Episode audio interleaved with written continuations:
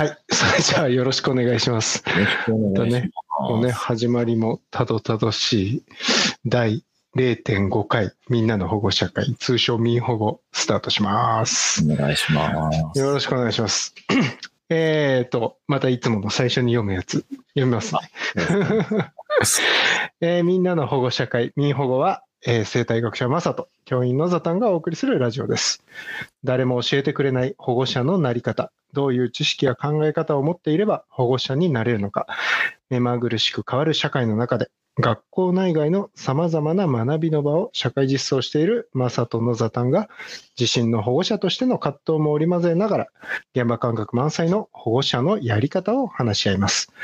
憲法や法律で子どもの自由と権利をどう守るか、教育や学校にまつわる様々なトラブルとどのように付き合えばいいのか、その時々の教育のホットトピックとともに月2回お届けします。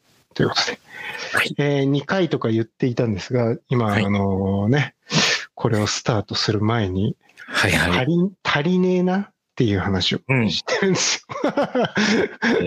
足りない本当に、まあ、問題というか、ね、我々がいつもやりとりしてるんですけど、常に連絡が、このニュースどうこのニュースどうですもんね。そうなんですよね。よ。僕らが結局事前準備をしている間に、そうそうそう。世の中はどんどん進んでいきですね。いや、進むというのは時間が進んでいくんですよね。そしてその間にね、驚くほどの問題が累積していってしまうっていう状況で、はいえーあの、本当に何から、あーどういう順番で話をしていけばわからないっていうようなところ僕らもありますし、ただ、うーんと、もう、やっぱり必ず取り上げなきゃいけないものっていうのがたくさんあるじゃないですか。はいはい。それをね、やっぱり、あの、取り上げながら、あの、ちょっと、まあ、なんていうかな。僕らも、あ、これ知っておけばよかったよねって、なんか思い出したかのように、あの、はいはいはい思うこととかもやっぱありますよね、たくさんね。だから、そうですね。うんいや、今日取り上げるトピックもそうですからね。そうなんですよね。ああ、ああ、そうだった、みたいな。ああ、そうだったみたいなのありますからね。あの、この民法語はですね、まあ、まず今週のピックアップということで、えーっはいと、まあ、この 2週間の間にあった、えーいろいろな教育系のニュースの中で、あまあ、ちょっとこれは取り上げたいよねっていうようなものをうん、えー、まさとのざたんがですね、えーまあ、2、3選んで、ちょっとそれを皆さんとシェアしながら、あーお話をすると。そして、えっ、と、意外とそのやっぱり子供を育てていく保護者をやる。まあ、保護者をやる以前に、日本の 国民をやるというか、市民をするっていうことでですね、いろんなルールがあるわけですよね。えーまあ、例えば日本国憲法であったりとか、はい教育基本法であったりとか、はいはい。学校教育法であったりとか、ね、ね。あのーまあ、あのー条約とかもあるわけですよ。一応ね、はいはい。あありますね。国際社会に生きる僕らなので、えーいわゆる子供の権利条約だったりとか、はい。子供たちを守っていくため、子供たちのケアをしていく上でですね、まあ当たり前のように僕らが知っておかなきゃいけないことっていうのがやっぱりいくつもいくつもあるわけなんですけど、意外と、ね、あの、ニュースとかでドーンと取り上げられたりするとね、こんなことも知らないのか、みたいなことをこ 上から目線でね、おっしゃる方もとっても多いんですが、いやいや、いや、はい。うん、あの、フェアに考えて読んだことないし、知らなかったし、みたいなのがね、結構多いですよね。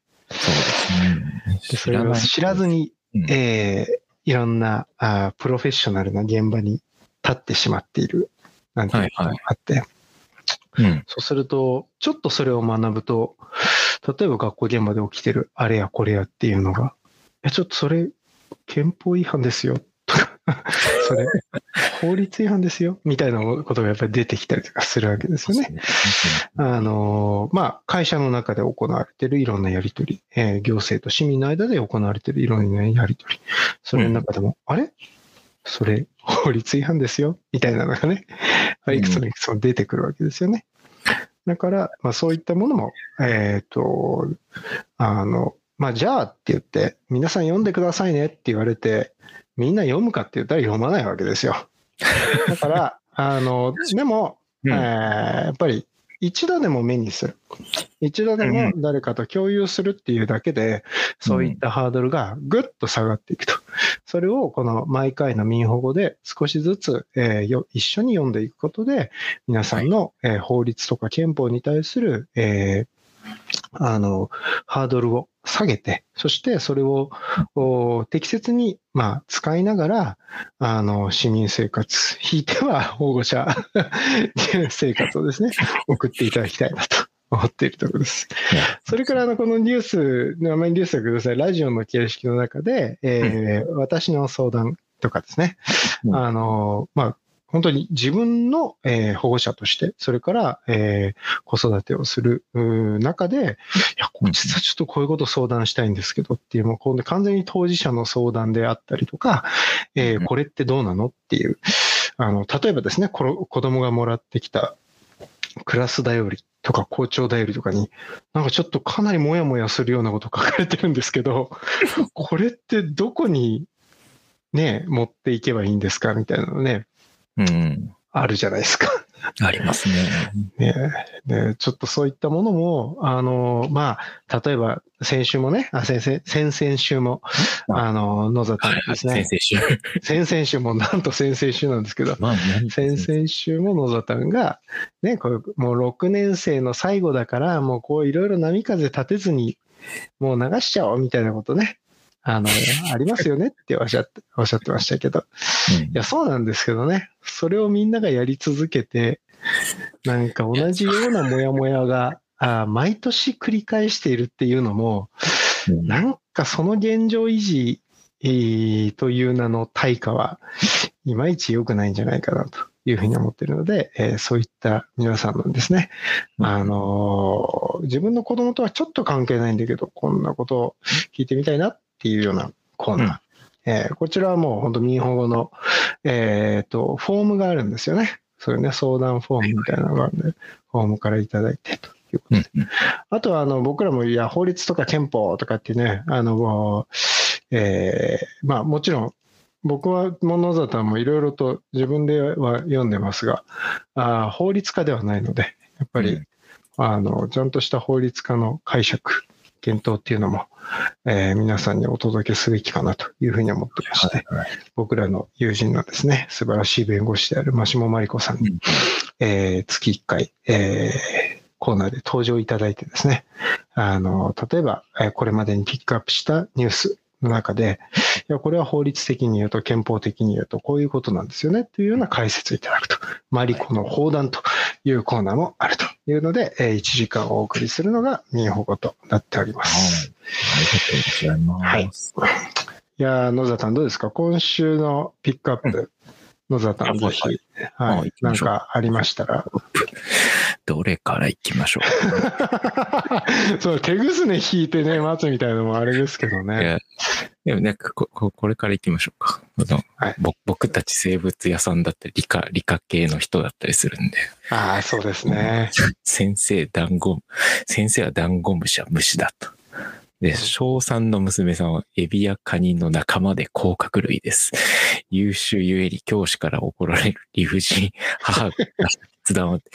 結構衝撃的なタイトルで、そうですね。こ記事が出たんですよね、これね。11月13日、毎度なニュースっていうところで、ね、えっ、と、冒頭ちょっと読みます。学習意欲が高かったり、優秀な子供たちが高い能力のために子供たちの中で浮いてしまったり、学校に馴染めなかったりすることが問題になっています。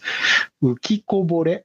ね、落ちこぼれの逆ですよね。浮きこぼれという言葉で知られてきていますが、えー確率的な授業に物足りなさを感じて不登校になるケースや、同級生と違うことで孤独を感じたり、いじめの被害に遭ったりすることもあるようです。実際に小学校で浮きこぼれてしまった子供がいる、ゆきこさんかっこ40代主婦に話を聞きました。という記事なんですよね。はいはい。子供の方がよく知ってることなんて当たり前ですよね、でも。当たり前ですよ。あの、恐竜の話とかさせたらもう、そうですね、勝てないですよね。出ないですよ。恐竜の話した瞬間に、よ。し、よ。し、任すわっていう。ね、勝てないっていうか、好きなものを吸収するのって、あね、小学生とか低学年の時代、ほんとすごいですからね。いやー、本当ですよ。ね。あの、例えば、うちの息子で言うとですね、あの、息子の一人はもう本が大好きで、おおあの、まだ小学校の低学年だったんですけど、ー。はい。えー学校で一番本を借りたと。いわゆるほら、小学校6年生とかの図書委員とかいるじゃないですか。そういう人たちがまあ基本的には年間何百冊借りましたみたいなうんうんうん。トップ取るんですけど、はいはい。なんか、あの、ある日1位だったっつって。300冊ぐらい読んでるんですよ。学校図書館だけで。なんか、えっと、ん ?300 冊以上かな？なんかその、1日3冊しか借りられないんですよね。あ、そうで、図書館にアクセスできない日っていうのもあって、で、だから毎日学校ではまあ3冊は確実に、その借りれる日は借りてくるんですけど、ほうほうほう。それであの、えーっと、うちのじ住んでるところの図書館は冊数制限がないんですよ。へーあの、公共と、公立図書館ですね。で、あの、今一人で、あの、休日とかは、水筒とお弁当を持って、図書館に行って、日が過ごす少年なんですけど、あの、子供司書とかやってましてね。へーで、あの、この前は子供司書として、あの、図書館でも働いてたりしてるんですけど、あの、読み聞かせしたりとか、小学校4年生が。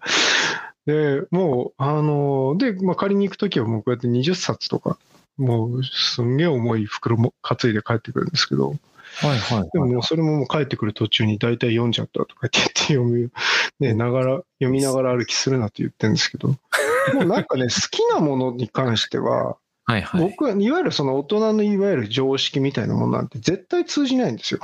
やー、で、通じない。徹底的に向こう側までいけるんですよね。うん。うんうんうんうん。そうそうそう。だから、こっちが邪魔をしないっていううんうんうんことなんですよね。本当に。いや、そう思いますよ。うん。邪魔できないですよ。変な話。邪魔できないんですよ。邪魔できないですよね。うん。いや、この確かに。うんこのでも先生がね、そのなんか間違ったことを教えてしまって、で、それ、れにこう、それをこうね、子供が間違いを指摘して、先生がまあ腹を立てちゃって、うん口論になったっていうのがまあタイトルにあったダンゴムシの話なんですよね。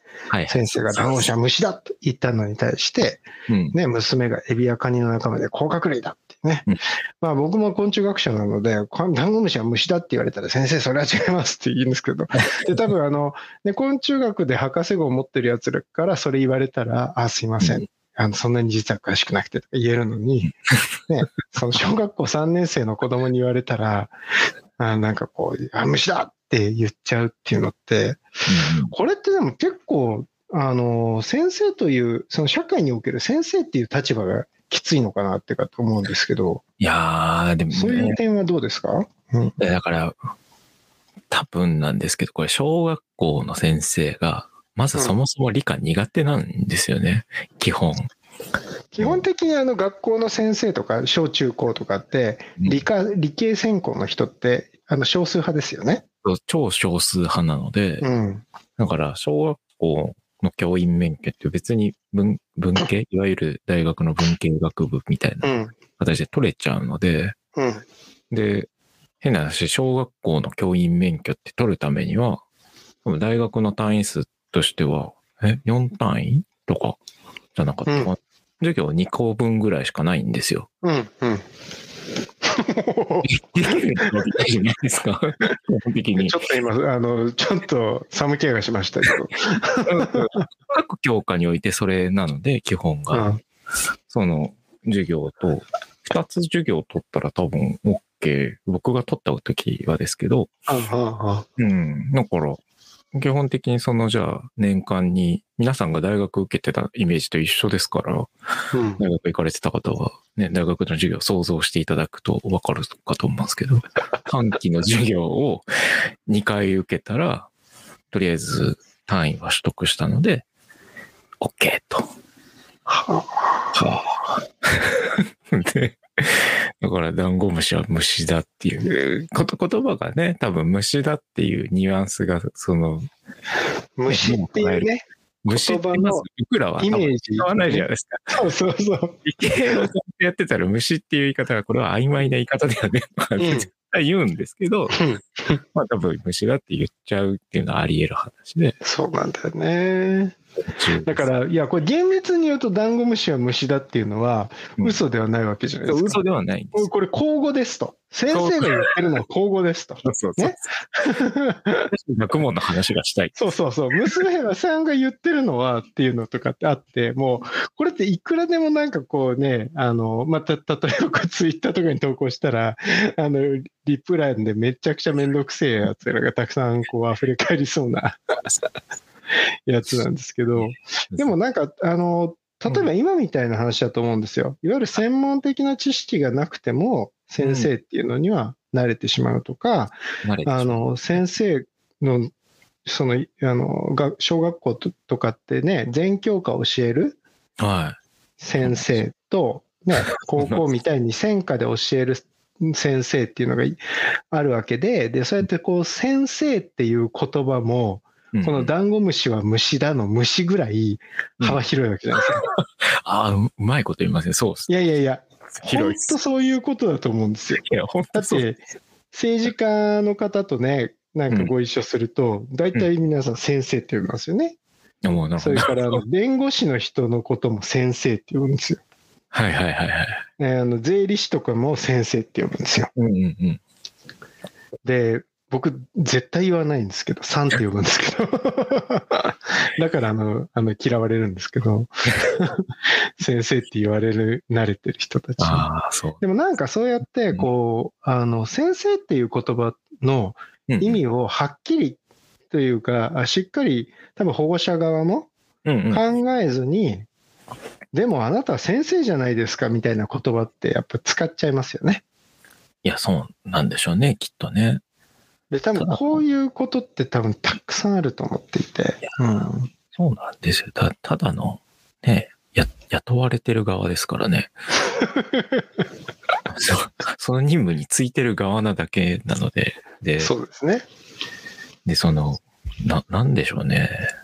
学校の先生って多分、そう皆さん誤解してるっぽいなって最分かってきたのは、うん。そう、僕たちは免許状を持ってるんですけど、うん。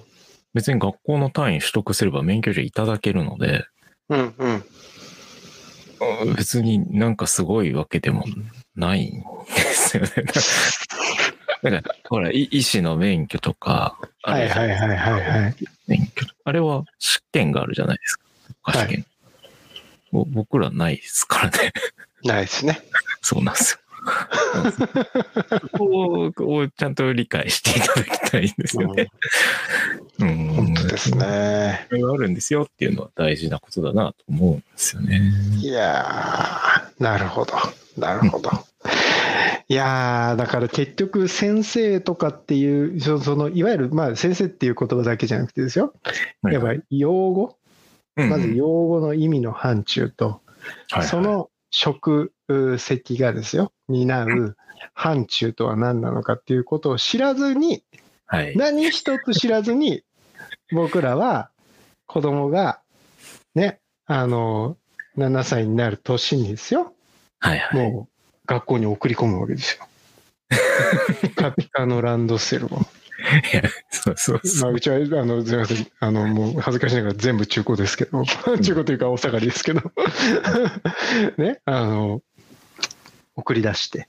で、まあ、多分学校ってこういう場所だよね、みたいな感じで、あの、毎日を送って、いろいろともやもやしてるっていうのが、まあ、まさしくそういう状況なのかなって思うんですよね。うんいやそうですね。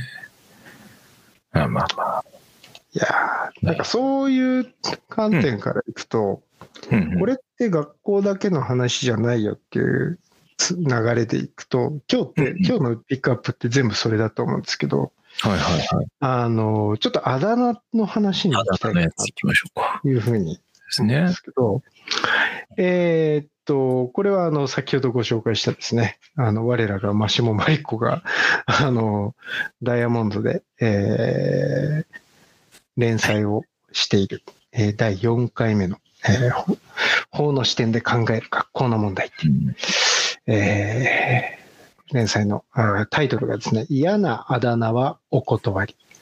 法的視点から見た、その理由というやつなんですけど、はい。まあ、あだ名ってね、あのー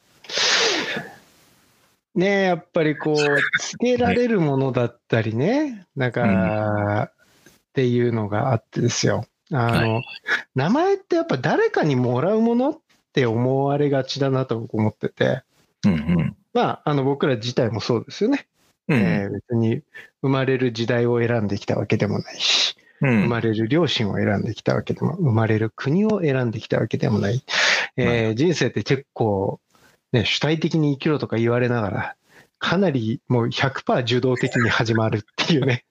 で、名前もなんかね、もう、あの、まあ、僕らの時代、ほら、かつてね、悪魔と名付けようとした親がいたじゃないですか。ねあ、自分の子供をそうそうそうそう。なんか受理されないかな。そう、受理されずにね。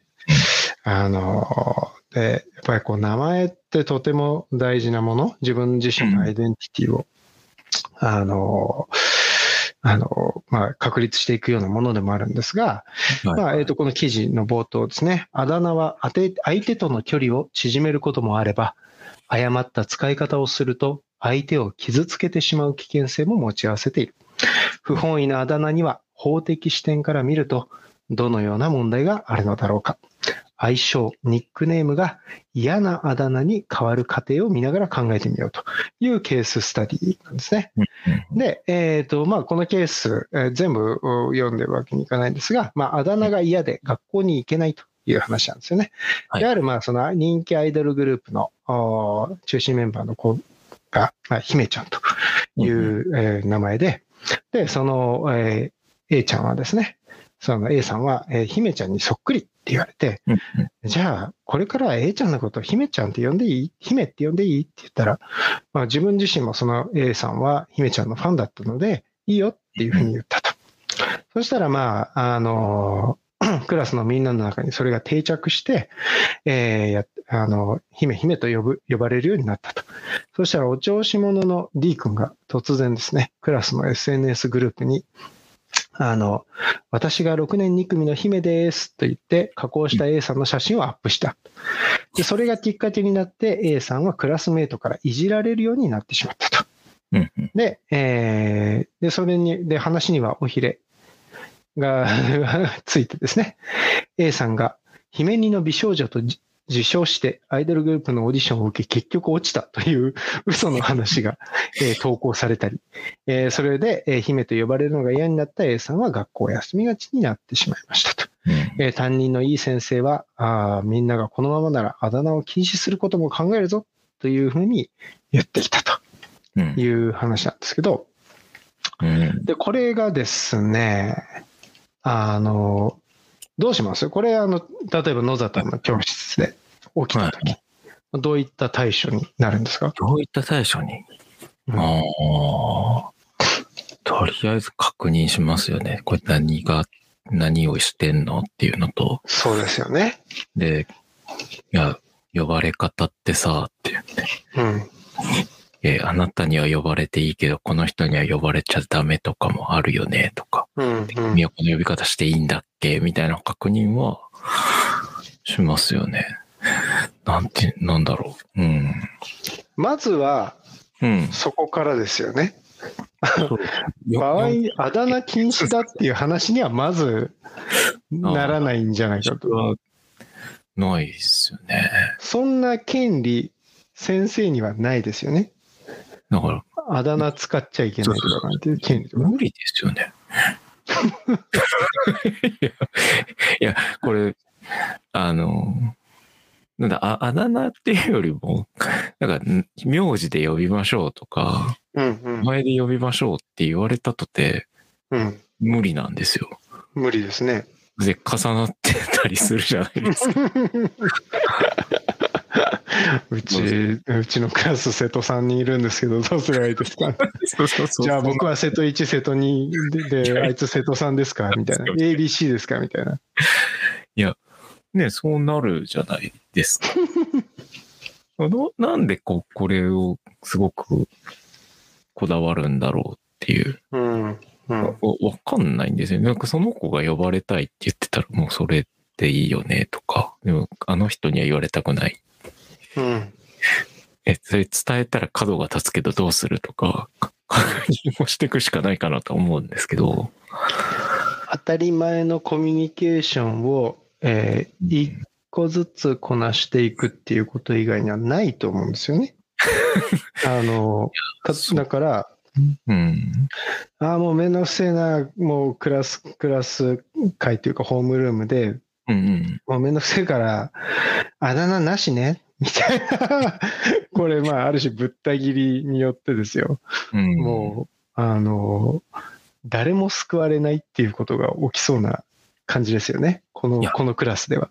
いや、そうなんですよね。だから、これってすごく難しいなと思っていて、なんかこう、なんかああだ名をわ悪くするとか、なんか一律にするとかじゃなくて、その、えーなんだろうな、人によってはあだ名で自分のことを認識してる子もいたり、低学年多分いるんですよね。うんなんうん。なんとか、なんとかちゃんとか、うん。うんち。ゃんがついてないと、かちゃんまでがあだ名うん。うん。なんか、まるちゃんみたいな感じか。ねそうですね。。ゆまる子ちゃんのまるちゃんは、うんまるちゃんって呼ばれないと多分。丸じゃないですよ。ねまるちゃんもって、私も、ん私もまるちゃんっていう認識をしてるから、だから、でも場合によってはその子を継承で呼ぶんだったら、まるちゃんさんぐらいの感じにさんう、定着してるわけですよね、ちゃんまでがね。まるちゃんさんみたいになる。そうそうそう。うん。さかなクンさんみたいなことですようんうんうんうんそうそうそうで、そうじゃないと多分そ本人が認識できないというか、周りもそれで認識してる場合って、なんかこうディスコミュニケーションになっちゃうじゃないですか。うんうん。っていう視点はな、なぜかあまりこう語られないですよね。語られないですね。うん。本当に語られないですね。だから、うんあの、この件に関しては、ある種、あの、まずやっぱり、自分が、その、その人がやられて、やられたくないことは、うんうん。やっちゃダメっていう、本当にシンプルな話なんですよね。でうんそれを学校の中で、まず、クラスの中で確認するっていう作業からなんだろうなというふうに。思うんですよね。で、あの、で、これって、この行為としては多分もう今の感覚でいけば、いわゆるいじめに当たるわけですよね。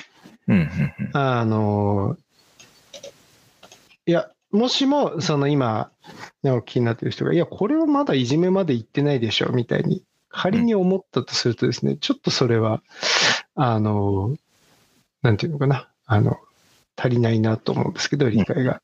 そのいわゆるいじめ防止対策推進法っていうのがあって、いじめ防止法ですね。でその第2条の第1項が、あーまあ、この法律においていじめとはって言って、いじめ定義してるんですよね。児童等に対して当該児童等が在籍する学校に在籍しているなど、当該児童などと一定の人間関係にある他の児童などが行う心理的または物理的な影響を与える行為、インターネットを通じて行われるものを含むであって、当該行為の対象となった児童等が心身の苦痛を感じているものを言うと。だからもう、もうこれはいじめなんですよ。残念ながら。今の法律上で言うと。じゃあ、それがいじめですということと、あとはこれをやっていいかいけないかっていう部分では、まあ、うん法律、憲法上のバックアップがあってうん、これは、えっと、いわゆる憲法第13条。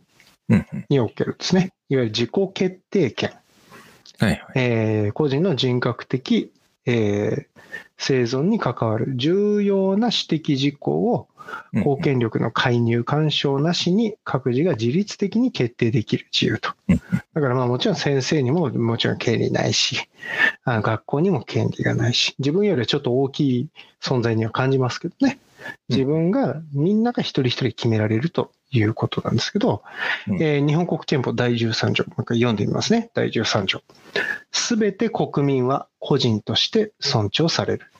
生命、自由及び幸福追求に対する国民の権利については、公共の福祉に反しない限り、立法その他の国政の上で最大の尊重を必要とすると。うん個人の尊重ってやつですね。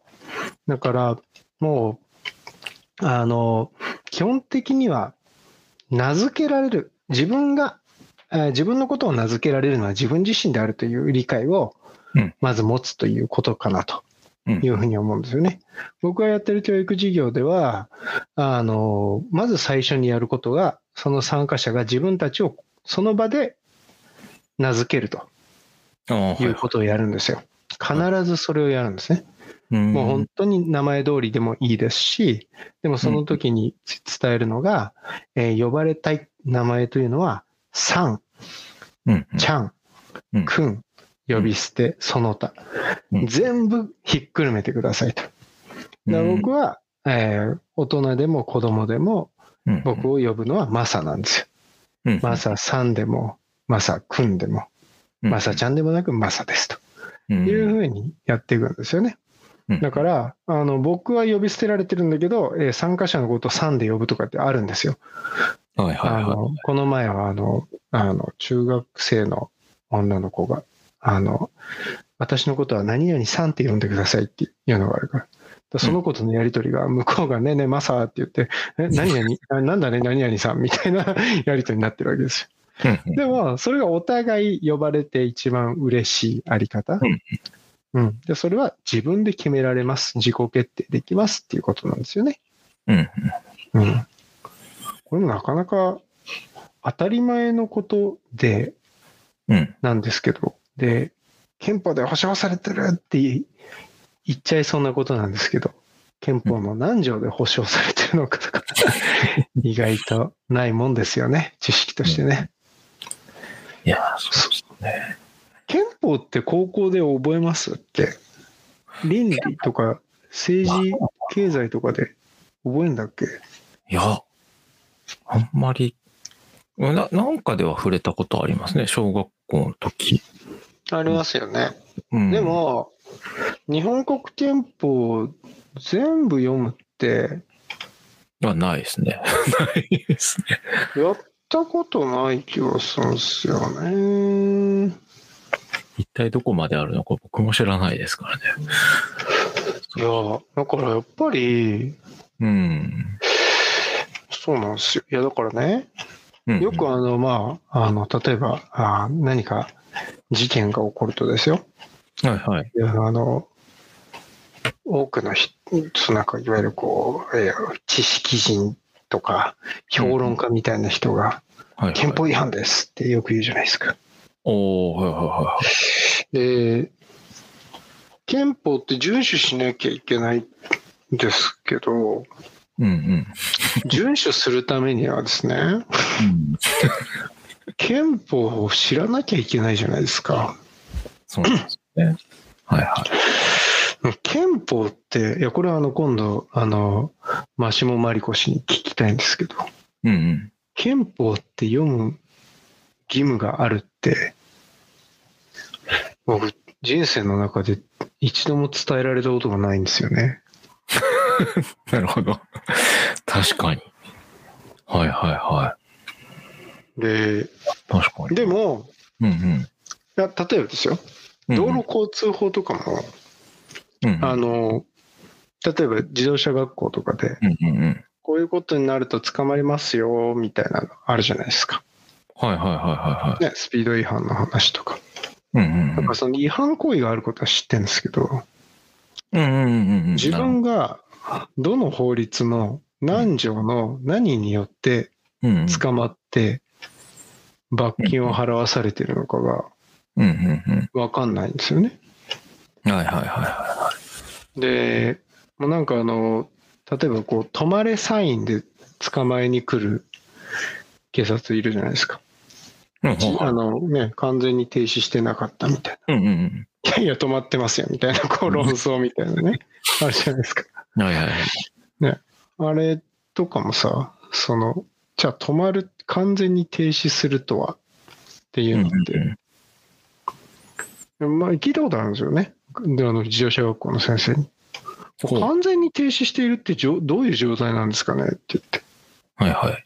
でももう僕みたいにむめんどくさいやつですね。いや、物理学的に言うと、みたいな。るほなことになりうるんですよ。だから、なんかそれと、その、3秒は、つこう止まったと思ってからこう踏み続けろみたいな、あるんですけど、実際の生活で運転してて、多分3秒、1、2、3って止まってたら、うん。多分その前にプップってされるわけですよ。うん。うん。なんか、本当そうやってこう、ルールってガチッと作ってんだけど、うん。でも、本当それ通りにこう世の中が本当に動いてるわけではないっていうか、うん、だから自分たちの身を守る上で、うん、憲法であれ、法律であれうんうん。ど、何をどのぐらいちゃんと読んでおかなきゃいけないのかっていうことは、あー知っておきたいなっていうのはね、やっぱり思うんですけどね、義務があるのかどうかというところですよね。ああ、なるほどね。確かにね。だからやっぱりこう、自分もね、こういう教育基本法とか、あの、含め、まあ、学習指導要領とかもそうですけど、うん全部読んだのって、今の仕事を始めてからなんですよ。そりゃそうですよ。そりゃそう。アメリカにいてね、研究生活しててね、教育基本法なんか改めて読まないわけですよ。うんいや、そうなんですよね。で、ほら、い今いいじゃないですか。調べれば出てくるからなって。そうなんですよ。なんていい時代なんでしょう。それは大きいなと思いますね。だから今今だったらうんよよよあの読まなきゃいけないという状況を作ってもうん。あのそんなにおかしな話ではないですよね。そう思います。なんか、ね、読む読もうって思って調べる。でも、覚えなくてもいいじゃないですか。うん、あるよねって。で、読んでみようか、みたいなのは、いいなと思うんですけどね。うんやっぱり、なんか自分も、ああ、これできてなかったなって思うことはいっぱい出てくるじゃないですか。うん、そうですね。そんなの ね、全部守れてるかって自信もないし、ああ、今日やっちゃったなって思うこともあるし、でもそう言ったら、ね、心の底からごめんなさいってちゃんと言えるし、うん、えー ね、で、それを受け入れてくれなかったら、じゃあそれってまた別の話ですよねって話じゃないですか。いやいやいや、これの謝罪を受け入れられないって言われたら、えっ、と、どこまでも争い続けますか？みたいな、それ、本当にこんなことしたいんですか？とか、うん、だなと思うんだけどなって。うん、そうですね。うん、そうですよね。なんかな。なんかなっていうところですけど。あまあ、でもやっぱり、その、あの、例えば、あ学校に何かね、こうあの、えっ、と、話をしに行くときに、はい。あの、まあ、ちょっと学校が折れてくれないときとかは、まあこれは、はあの法律上、憲法上、子供の権利です。保障されてます。みたいなうんうん、話とかを、まあ、するわけなんですけど、はいはい。あの、ね、でもやっぱりルールってうん、お互いが知らないと意味がないんですよ。はいはいはいはだから、その子供たちと、まあ一緒に、あの、あの、共有する。それから保護者も知っている、教員も知ってるっていう状況を作らないと、うん。これってできない。でもこれ、全部つまびらかにすると、うん。現状の学校経営結構難しめんどくさくなりません？いや、大変だと思いいろいろ、ますね。ねいろいろとこう、やっぱり、そのルールを知らないのをいいことに、えーまあ結構無茶してる状況っていうのもあるわけなので、だから、あーまあ、そういう観点も含めてですよ。うん。うんあの、僕らが法律と憲法というのとどう付き合うかっていう、まあ、アティチュード、姿勢を、まず、うんどういうふうに持てばいいのかっていうところは、うんまあ、この中でもですね、えっ、と、ちゃんとまとめていきたいな、なんていうのは思います。ああ、そうですね。で、まあ、アティチュードといえば、ということで、もう一個、もう一つのピックアップに行きたいんですが、いや、これはなあちょっはいと。これ、やつですね。いろいろ怖いいろいろですよ。いろいろありますよ、これ。いやー、えーっと、NHK の、えーっと11月17日ですね、うん。えータブレット端末に職員室での会話が録音、生徒ら不登校に山口県ということですね。うん。えーっと、ちょっと冒頭読みますね。はいはい。えー山口県岩国市の 公立中学校で生徒が置き忘れたタブレット端末のアプリに職員室での教諭同士の会話が録音され、会話の内容を知った生徒の一人がその後投稿していないことが分かりました。うん。えー岩国市教育委員会は子どもたちなどに不安を与え大変申し訳ないと陳謝しました。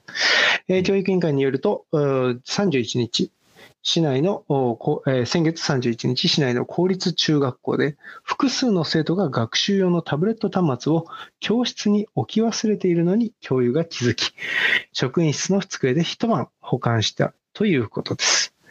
えーこのうち1台で録音アプリが起動していたため、職員室での教諭同士の会話が録音され、教諭はそのことに気づかないまま生徒に返却しました。録音された会話には生徒の生活指導に関する情報や生徒に対する教諭の個人的な感情などが含まれていて、返却された生徒は録音されていることに気づき、複数の同級生に音声データを送信したということですと。です。まあ、それを聞いたあー学生あ、えっと、生徒の一人が投稿してなくて、かつ会話が録音されていた教諭の一人も出勤していないということですという。なんで先生が不登校になってんねんという感じですが。えーっと、あのーこれは、な、何から言えばいいのかな？これ学校だからって話じゃねえぞっていう話なんですけど、そうなんですね。あのー教員室って、あ、職員室？うんうん。あ、ごめんなさい、職員室っていうのが、はい。あのー公共の場だっていう意識がないってことですよね、これね。つまりさ、職員室職員室は出入り禁止みたいにされてるじゃないですか。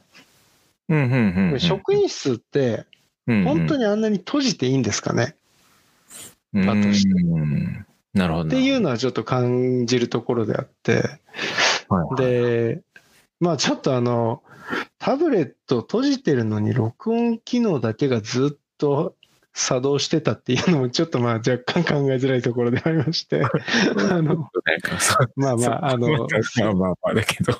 ちょっと生徒かましたんじゃねえかと思うところもあるっちゃあるんですが、あの、いや、まあそもそもまあ職員室でですよ、うん生徒に対する個人的なことっていうのをうん。うん。喋るっていうのは、うん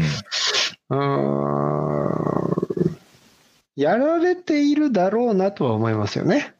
はいはいはやられているだろうなとは思うんですけどね。い。うん。あの、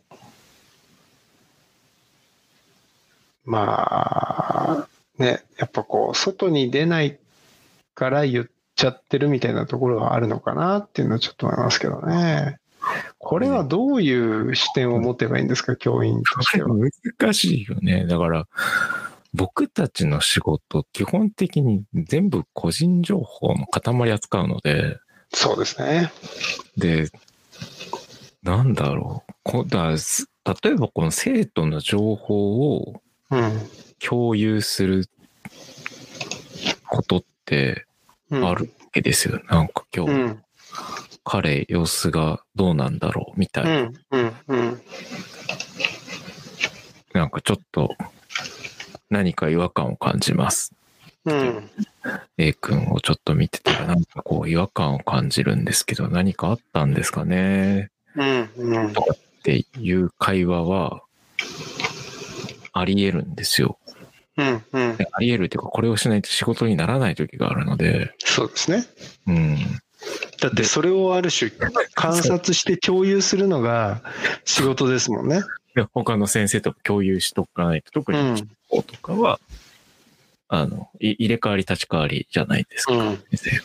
で、特に、あの、見てくださってる先生とかにも、うん情報共有したいなと思った時に、なんかこういう情報だったりするんですけど、とかはあり得るんですよね。うんうんで、これが録音されてたら、って思うと、え、これ録音されて広められて、え、生徒来なくなったって言われたら、おど、え、どう、えーどう、ねえってなる感じ。うんうんうん。か、なんか、あ配慮してあげたい。もうもちろん、あ配慮足りなかったのかもしれない。それはもちろんあり。うんだけど、じゃあ配慮行き過ぎて、これ喋らない？うんってなったら、でケアができないっていうのも違いますよね。っ。ていうのもあるんですよ。うん保護者の皆さんどうしたいですか？っていうのが、そうですね。これに関してはあなたはどうしたいですか？案件ですよ本ね。どうしたいかなんですよ。いうんや、全然もう先生いいですと、授業だけしてくださいだったら全然授業だけしますよ。それ楽ですよ。うんもう一切子供のケアとかわかんないですっていう。うんとかは、えしなくていいんですか？でもいいんですけど、うんどう、どこまで僕たちは守備を広げます？まあ結構ね、難しいなっていうのは。だから本当はそのデジタルトランスフォーメーションみたいな部分って、うん学校で言うね、ではい。DX っていうのも、そういったそのコミュニケーションを、うんうん。ある種、そのバーチャルな空間に持っていっうんて、保護するっていうことでもあるわけじゃないですか。はいはいはいや、やっぱり学校っていう、そのね、その、なんていうのかな。もう、まあ今、野田さんが言った通り、い。うんもうセンシティブな情報の塊みたいな場所なわけですよね。ほんと塊ですよ。だってもう個人情報ってその個人だけじゃなくて家族の情報とかまで全部持ってるわけじゃないですか。はいはで、その、で、そういうその、こう、民間の。レベルで言ったら、まあ、非常にセンシティブな話っていうのを、まあ、職員室のようなね、自由に人が出入りできるような場所で話すっていうのは、まあ、当たり前に考えても相当やべえことだよなってそうそうそう。思うんですよね。で、なんかその、企業だ、で、企業でさ、例えば。あの、ね、えー顧客の情報を企業内で適切に共有するってめちゃくちゃ重要じゃないですか。サービス向上のためには。大事大事。うん。うん。でも、なんか、いや、何々県何々市の誰々さんさ、みたいなことが、あーもうちょっとあのクレームどうにかしたいよね、みたいなことは、うん。うん。もう、あの、担当の間だったらいいけれどもっていうところであるじゃないですか。はいはいはい。なんかこう、やっぱり、あの、学校という特殊なものは、うん。社会の上位概念ではないわけなので、うん社会の中で、あの、センシティブな個人情報みたいなもの、センシティブな情報っていうものを扱うときに、どういう法律があって、どういう、まあまあ、あの流れの中で、うん。えーあの、こう、管理されているかみたいなこと？んは、やっぱりそれって、教員のその免許を取るときに、個人情報保護法を知っておくみたいなの、なんかすごい重要な気がするんですけどね。うん。いやそれはもうね、これは結構難しいなと思いますね。個人情報保護法をさっきの話だけど適用していったら、これ学校ってどういう運営したらいいんだっけみたいな。多分学校が学校としては成り立たなくなりますよね。成り立たないと思いますよ、本当に。ああの、多分何も取れないよねとか。あ そうそうそ情う。報なくていいんだっけみたいな。うん。で、それで多分、ななんていうのかな。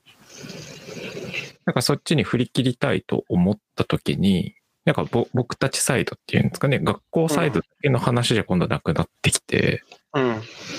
えーなんだろう。じゃあ生徒的に、生徒保護者的にも、うん。なんかこれは知っといてくださいみたいな、うん。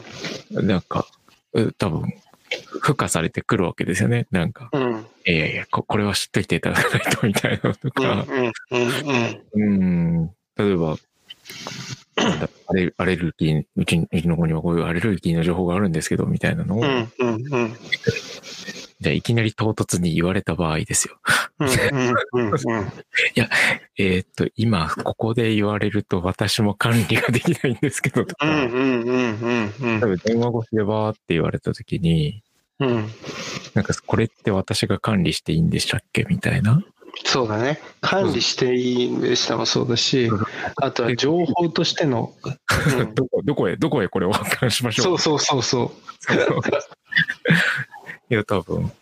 いや、アレルギーの情報とか本当にセンシティブじゃないですか、病病気の情報。うん。うんだけど、うん多分場合によよっては生死に関わるしね。そうそう。だから、うんいただきたい部分ももちろんあるけど、じゃうん。あそれをじゃあ適切にどう管理しましょうみたいうなとかって、やっぱないんですよね。うん。逆にこれをきちんとやっていけばやっていくほど保護者の方の中でも、多分、うん。なんだろう。なんていうのかな。こうグラデーションができて、うん。理解をしてくださる方もいれば、うん。多分理解をされない方も出てくる。うん。うん。えーっと、で、その処理誰すんの？みたいな、多分、うん。中の側の人間としては、いやいやいやいやいや、ちょちょちょちょちょ、ああ、ごめんなさいごめんそんなにいっぱい言われたら今困ります困りますみたいな。あのね、法律がねとかって言うても、いや、うわーいみたいな、されちゃったら、あもう、もうええみたいな、運用どうしよう？ここの、え、保護者の方の世世話は私がするんでしたっけ？みたいなところにも多分、もう本当に多分。だから、でも個人情報保護法って、うんうん。そもそもできたのって確か20年ぐらい前ですよね。そうですね。そう、確か、その、いわゆるインターネットみたいなものの台頭に際してっていうはいようなとこだったと思うんですけど、えーっと、今ちょっと個人情報保護法、えー個人情報の保護に関する法律、平成15年ですね。えー法律第57号ということで。だから、それ以前、個人情報ってどうして頼もんですよ。で、その時、その、だからその、この法律ができる前から学校っていうのは学校として成り立っていて、その時のいわゆる種、伝統みたいなものがあるから、そもそも個人情報を適切に保護する、管理するというアティチュードがない場所に自分たちは子供を送り込まなきゃいけないっていうことを僕ら保護者は知っておかなきゃいけないっていうことなんですよね。だと思いますね。だから、私なんかほら、個人情報めっちゃ厳しい、めっちゃ扱ってる、あの会社に勤めてた会社にいましたね。はいはい。もう本当に扱い、すごい厳重ですもうんうんん。し、限られた人しか、もちろん見ることができないし、うん例えば、ほ本当に多分大元のデータなんて当たり前ですけど、誰も部署の人間触ることができないね触ることできるわけないじゃないですか。うんうんうんそうそうそう。だけど、で、それは、なんか企業体が思いっきり動いてできるようになってる話ですけど、うんうん学校がそういうふうに、学校法一項でやる話でもないし、これ多分。うんうん。じゃあ、社会全体でそうやって動きますって。動きますっていう、うん。確認しましょうかをしてないのが問題だなと思いますね。そうなんですよね。だ そうですね。からなんか、その法律に準し、法律にこう沿った対策にはなってないというか、例えばその、あのね、うちの子供たち保育園とか行ってるわけなんですけど、うんそうするとね、保育園ってやっぱりこう活動の写真とかを撮ってくれるじゃないですか。でも本当にありがたい話なんだけど、でもじゃあそれをこう、あのクラスだよりみたいな形でうん出したりとか、貼り出すときにですよ。うんうん。ね、あの、第三者も見るわけですよね、言ってみればね。そうするとそこにこう、もう自分の子供の顔とね、うん。名前が載ってるみたいな状況って、うんうん危ねえなーって思うわけですよ。うんうんだって、下手すりゃですよ、うん。その写真見て、うちの例えば子供の顔を覚えてて、うん。で、えーどっかで見かけたときに、ああ、何々ちゃんって言われて、うん。子供がちゃんとガードできるかって言ったらわかんないですよね。みたいなのとかってあるわけなので。で、まあ、幸いあの、うちの保育園はその、あの、写真載せますか、イエス、ノー、うん。あの、個人情、あの、名前載せますか、イエス、ノーみたいなの、まあ一応選べるんですけど、うんうん。でも、あの、なんか、それぐらいがリーズナブルなやり方なんじゃないの？っていうふうに、えー保護者生活をスタートするのもいいんだけど、うん。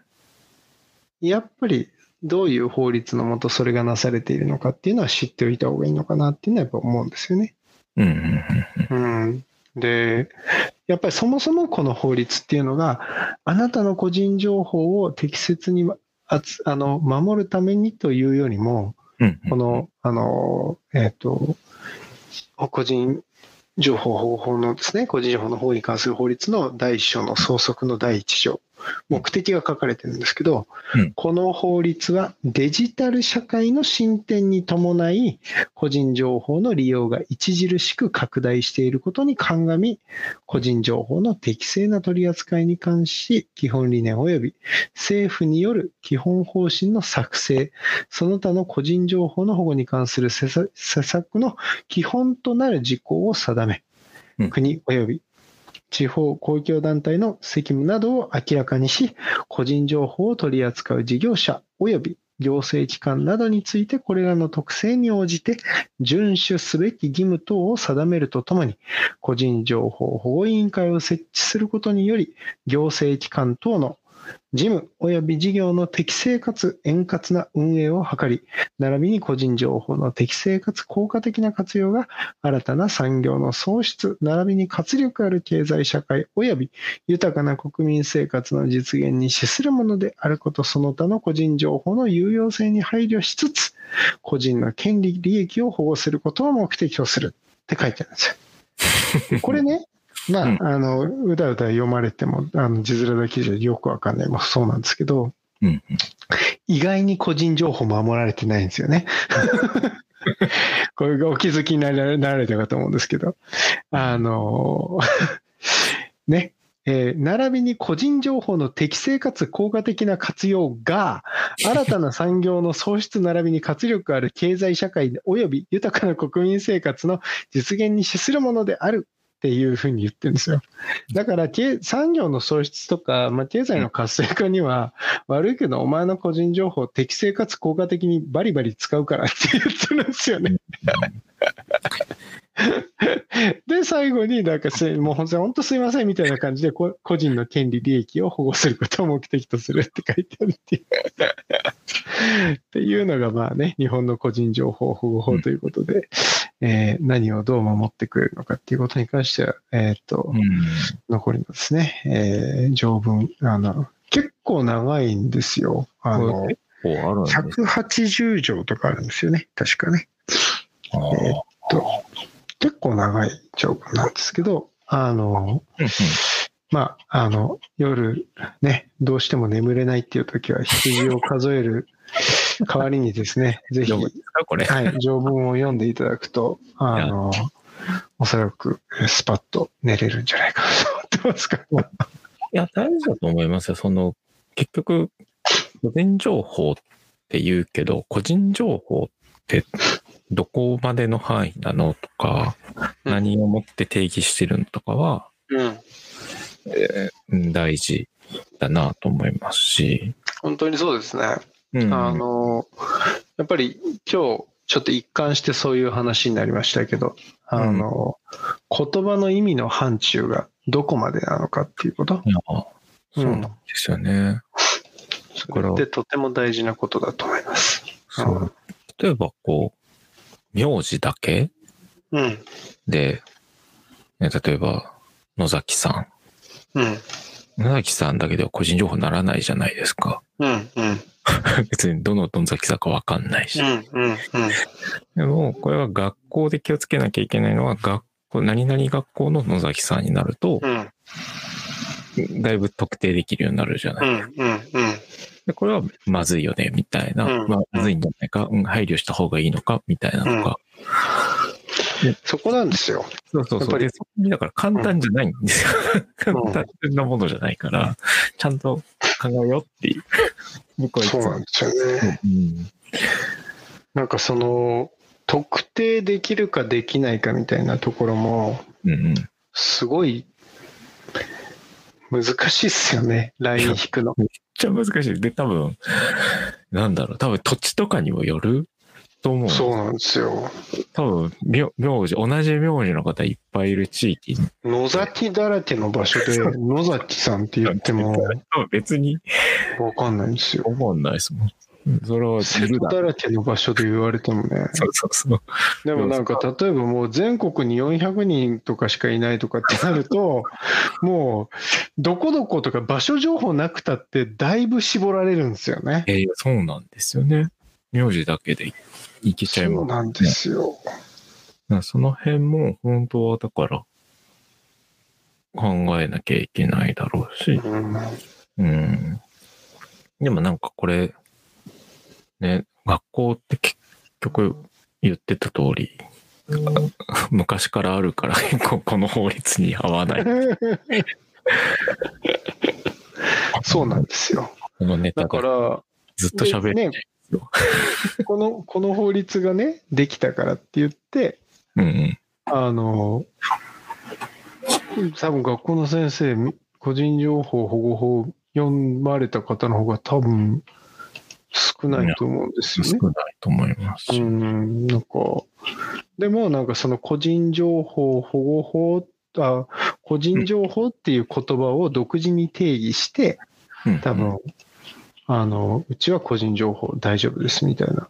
うんうんうん。そうです。で、じゃあ、その、あなたのおっしゃる個人情報というのは何なんですかみたいな ところがあると思うんですよね。うんううんん。だから、なんかこういう部分も、やっぱり言葉一個一個をはっきりと定義していくみたいなことってとても重要だなっていうふうに思うし。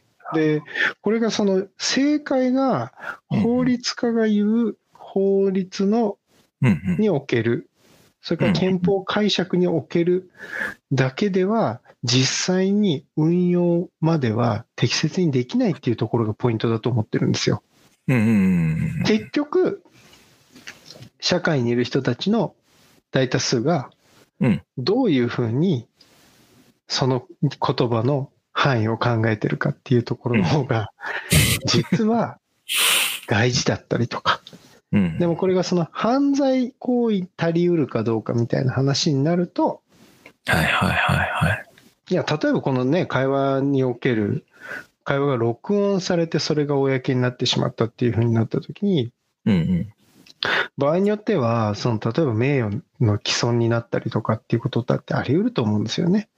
はいはいはうん。だから、なんかその、個人情報っていうのの範疇ってどこにあるかとかっていうのも、い。うんよくか、あの、まあ、現実的にどう受け入れられてるかと、えー法律、憲法的にどういうふうな解釈がなされるかっていうことと、両方知りながら注意深くやっておかなきゃいけないと いやー、またやっぱね、この、保護者やるっていうことの無理ゲードがね、こうやって、だんだん高くなっていくんですよね。まあね、とね。考えないとうんいけないなっていう時期なんだろうなと思うんですよね。そうですね。だかうんら本当だったら考えて、それを考えた結果をお実際にあの法律として、うんえー書き残して、で、また考えたことをさらにアップデートしてっていうことがずーっとなされていくっていうのが多分当然のことだったんでしょうけどね。そうですね。うん、結局そのプロセスを、おまあ、僕らの上の世代もうん。社会もやってこなかったことがとても多い、うん。残念ながら。だだからまあ、今ね、保護者をやってる僕らがですね、それをやり、やりながら、できれば次の世代に、が同じことで苦しむんではなく、そのね、あの、その、ちょっともう、もう苦しむんであればもうちょっとこう、レベルの高い 苦しみを してほしいなというふうに思ってるんで、はい。少し時間が過ぎてしまいましたが。はいまあさ、足りないわ、これ、時間。足りないですね。足りないうんやっぱピックアップ2つまでだなって今日思いましたね。すでにね、でうん二つにすると、切り、うん切りがないというか、処理できないよ。処理できないですね。これどうしたらいいんでしょうね。いや、だから結局、あの、まあ、ノートのね、コミュニティで12月からやって、もっと、あの、えっ、と、例えば今日ピックアップしたあーニュースのですね、えーに対するコメントであったりとか、うん。あの、えー関連する法律へのリンクとか、そういったものもちょっとまとめていってですね、うんあの皆さんの頭の整理に役立つような形にしていきたいな、なんていうふうには思っているんですが、うん。いや いやーですよ。ー、これはどうしたもんですかね、本当ね。多いんですよ、ネタが。多いですね。いや、ネタって言ったんですけど、一個の記事に対して、一応一面的な話してかしてないですけど、うん。今日の冒頭の、あの、えっ、と、あれですね、ダンゴムシうんの話とかも、相当たくさんの切り口があるんですよ、これって実は。ありますよ。そうん。う。だからその、なんか、うーん、その、こう、先生の理解が足りないとかっていう話だけではうんないんですよね。そうそうも。しかしたら先生は、こう、本当に口語の範疇の話をしてただけかもしれないし、そうだよね。そう、なんかこう、娘、そその、この女の子と、お先生が、なんかこう、口論になって本当にトラブったのかみたいな話もですよ。ちょっとね、わからないところだし、とうん。は思うし、でも、まあ、なんかこう、ね、教師、教員から怒られて、こう、授業妨害をされたりして、っていうところまで本当に行かなきゃいけなかったのかなとかっていうのはやっぱちょっと思ったりもうんしますしね。で、まあ、あの例えばこう、ね、この子は多分学校に行かないことを選んで、うんうん。えーそれでとてもハッピーで、ううん。ん、で学校に行かないことを選ぶっていうか学校に行くか行かないかはそもそも選べるっていうね、学習権の前提の話が共有されていたらこれももう冒頭から読み方も変わるわけですよ。も うえ行かなきゃいいじゃん別にっていうか行くの義務じゃないしみたいな、うん、行話かないっ。ていう選択肢をなんで取れないんだろうっていうのは僕は本当に思います。なんかこう、ね、そもそも行きたいんだけど、こんなことがあって行行けなくなっちゃったから、やっぱり行かないという選択をせざるを得なかったみたいなこと言うけど、まあなんかそうぶった切る必要もないかなと思ってて、なんかこう、あの、ほとぼり冷めた頃に、うんうんね、ちょっともう一回学校行ってくるわっていうのは、権利としてはいや、そうそう。120%保証されているんだよね。そうですよ。なんか学校に謝ることでもないし、学校はその子がいつ何時でも来るように給食用意して、うんうんね、その子の生存を保あのうん保障するための活動をすればいいだけじゃないですか。言ってみれば。そうなんですよね。だから、できることとできないことあるじゃないですか。うん。学校にも。で、その、む無理やりこう、いや、例えばこう、こう教員を、教員の研修だとか、うん。うん。全員賢くなれとか、わかんないですけど、え、言ってもさ、明日はかい、明日は、明日がやってくるよって思うし、え、そんな急に賢くならないですよね、皆さんとも思うし。その騒ぎ方をして何か変わるんだったら、みんなもう解決してませんかって思うんだけど。でもそれでもやっぱり学校が、こう、学校に対しての違和感を感じるんだったら、ちょっとこう、お休みをする。うん。全然ありじゃないですか。全然ですよね。本当にうんただ、ただタイムアウトを取ればいい。タイムアウトが取れる子はタイムアウト取れ取ればいいし、ね、取れない子はうん。どうするって、むしろその子たちに対する何らかの社会的な仕組みが必要なんじゃない？とかっていう話とかが出てくると、これもだいぶ読み方変わってくるんですよね。そうなんですよね。ねなんで学校こだわってるんでしたっけ？みたいな。あ、学びたいからですよねって。うん。別の場所で学ぶ方法を考えるのも一つじゃないですかとか。学びたいから学校行ってるんですよねっていうところって、うんうん。学校行かせる前にうんうん。多分話し合ってないですよね。